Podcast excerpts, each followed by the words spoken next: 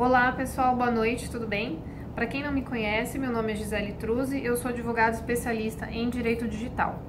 Bom, hoje é dia 12 de março, pouco mais de 7h45 da noite, eu estou em Recife, em Pernambuco, e depois de um dia participando de um evento que durou a tarde toda, e aí agora eu resolvi entrar na internet, só agora consegui me conectar melhor né, e ver algumas matérias sobre coronavírus.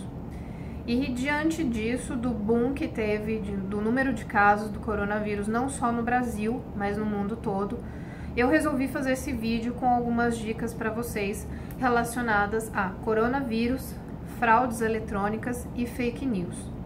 Sim, verdade, eu vou falar disso rapidinho. Você deve estar se perguntando: o que tem a ver direito digital com coronavírus, fake news e fraudes eletrônicas? Tem muito a ver, eu vou te explicar. Pelo seguinte: fake news são aquelas notícias falsas, fraudulentas, que divulgam um conteúdo mentiroso e que acabam induzindo o leitor, o destinatário dessa notícia, a ter um determinado comportamento que pode ser clicar em um link, preencher um formulário com suas informações, encaminhar essa notícia para terceiros, fazendo com que ela viralize cada vez mais. Então, a fake news tem esse viés de divulgação de informação inverídica, informação que pode ser até fraudulenta, e também tentar obter um comportamento do usuário, que pode ser é, compartilhar esse conteúdo até que ele se viralize. E isso pode se tornar algo extremamente destrutivo para determinadas pessoas. Fraudes eletrônicas e coronavírus. Agora, o que tem a ver com isso? Fraude eletrônica é uma espécie de golpe eletrônico e pode ocorrer de diversas formas. Uma delas, e a mais comum, é quando você recebe um link, seja por SMS, WhatsApp ou mensagens em redes sociais. Você clica nesse link que te redireciona a uma página na internet. Muitas vezes uma página que dá um erro, você nem percebe e acha que está tudo bem, mas não parou por aí. Nesse momento que você clicou nesse link, um código malicioso é instalado no seu computador ou no seu celular e aí esse malware acaba fazendo captura da sua navegação, das informações que você digita no seu navegador na internet, do que você preenche em campos de preenchimento em aplicativos, em redes sociais. Ele pode também captar conteúdos do seu telefone e por aí vai. Qual a relação de fake news, fraudes eletrônicas e coronavírus? Tem tudo a ver, sabe por quê? Quando alguém pretende divulgar uma fake news, ela precisa de um assunto que esteja no momento, de uma matéria quente, no assunto da moda, né? Então ela vai se utilizar de algo que pode ser muito comum para você no dia a dia, é algo muito corriqueiro e importante para você no seu dia a dia que vai chamar sua atenção. É sobre uma determinada celebridade que todo mundo segue, que todo mundo conhece.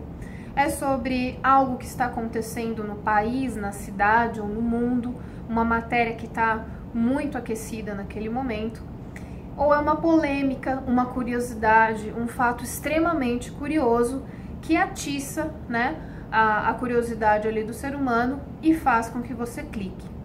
Esse, essa é a força motriz que vai fazer o usuário clicar em um link seja ele recebido por um SMS, WhatsApp ou rede social.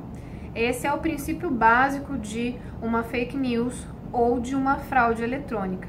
Usar de um conteúdo é, que seja extremamente é, convincente para o usuário né, da internet, um conteúdo que seja muito importante, que seja muito curioso, muito polêmico para o usuário da internet, para o destinatário dessa mensagem clicar.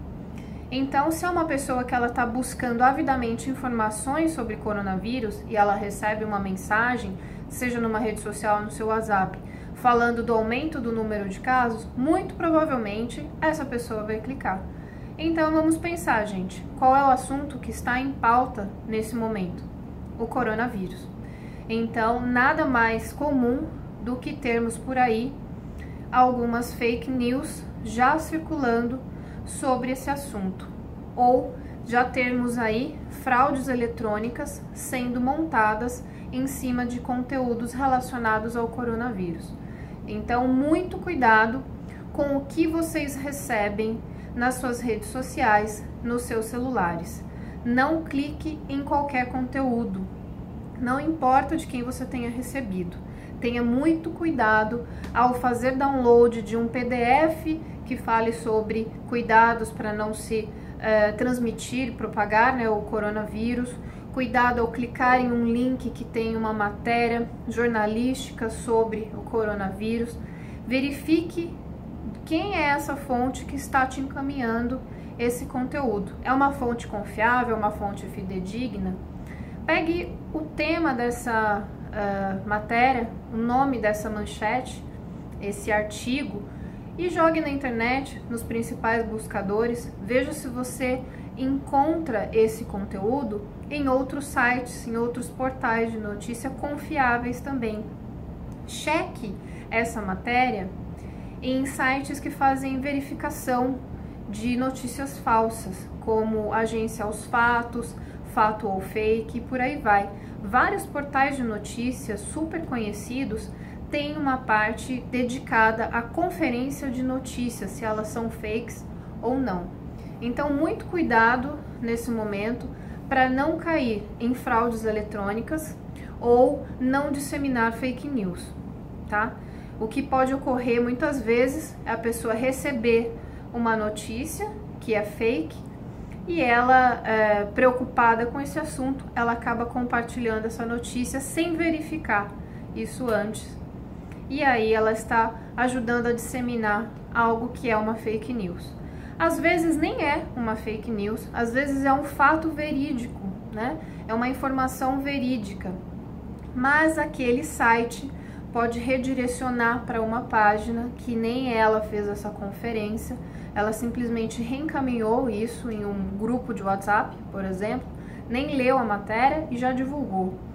É, então, essa notícia pode redirecionar a pessoa para uma outra página, é, onde ela é induzida a preencher com seus dados pessoais para receber maiores informações e atualizações sobre o coronavírus. Um exemplo, tá? Isso pode já estar ocorrendo por aí. É, então, a gente tem situações em que há notícias falsas, matérias inverídicas sobre o vírus, sobre formas de contágio, sobre estatísticas, e temos situações em que o conteúdo é verídico, a informação não é falsa, o conteúdo é verídico sim, mas uh, os criminosos virtuais estão se usando desse contexto para criar uma roupagem aí para aplicar golpes e aí então surge a fraude eletrônica. Então a pessoa clica em um link, tem um código malicioso instalado no seu telefone ou no seu computador e isso vai fazer toda a monitoração de navegação dela, pode captar dados é, armazenados no celular, é, fazer captura de navegação, de digitação do aparelho ou do computador e com isso ela está fornecendo seus dados pessoais para terceiros que provavelmente vão praticar é, golpes eletrônicos com os dados dessa pessoa, tá? Então, muito cuidado ao clicar em links, ao fazer downloads de conteúdo audiovisual é, ou escrito sobre coronavírus. Verifiquem a fonte, verifiquem se aquela informação foi divulgada mesmo por quem está aparecendo ali naquele texto. Verifique se aquele conteúdo também foi divulgado em outros portais de notícias. E não saia clicando em todo link que você vê por aí, tá? É, tenha muito cuidado, é, faça uma, uma indagação se de fato aquela fonte que te encaminhou ela é confiável e tome muita cautela ao clicar em links para que você não seja vítima de uma fraude eletrônica. E confira se aquele conteúdo que você recebeu é de fato verídico para você não propagar fake news. E um assunto também importante, eh, além desses cuidados básicos com a navegação e no compartilhamento de conteúdo, é importante a gente ter uh, um antivírus instalado no celular também, sim, não só no computador, porque a gente recebe muita coisa no celular, é importante instalar uh, um antivírus no seu celular para fazer um gerenciamento dessa sua segurança aí eletrônica, fazer a varredura do seu conteúdo no seu dispositivo móvel para que você não fique tão vulnerável, tá? Então, muito cuidado em situações como essa é, da epidemia de coronavírus, em que a gente tem um tema muito importante, né, que está aí circulando na mídia internacional e muitas pessoas podem estar fazendo uso desse assunto que está extremamente em pauta hoje em dia para construir fraudes eletrônicas, para propagar fraudes eletrônicas e fake news, ok? Obrigada pela atenção de vocês e essa aqui é minha dica para essa semana.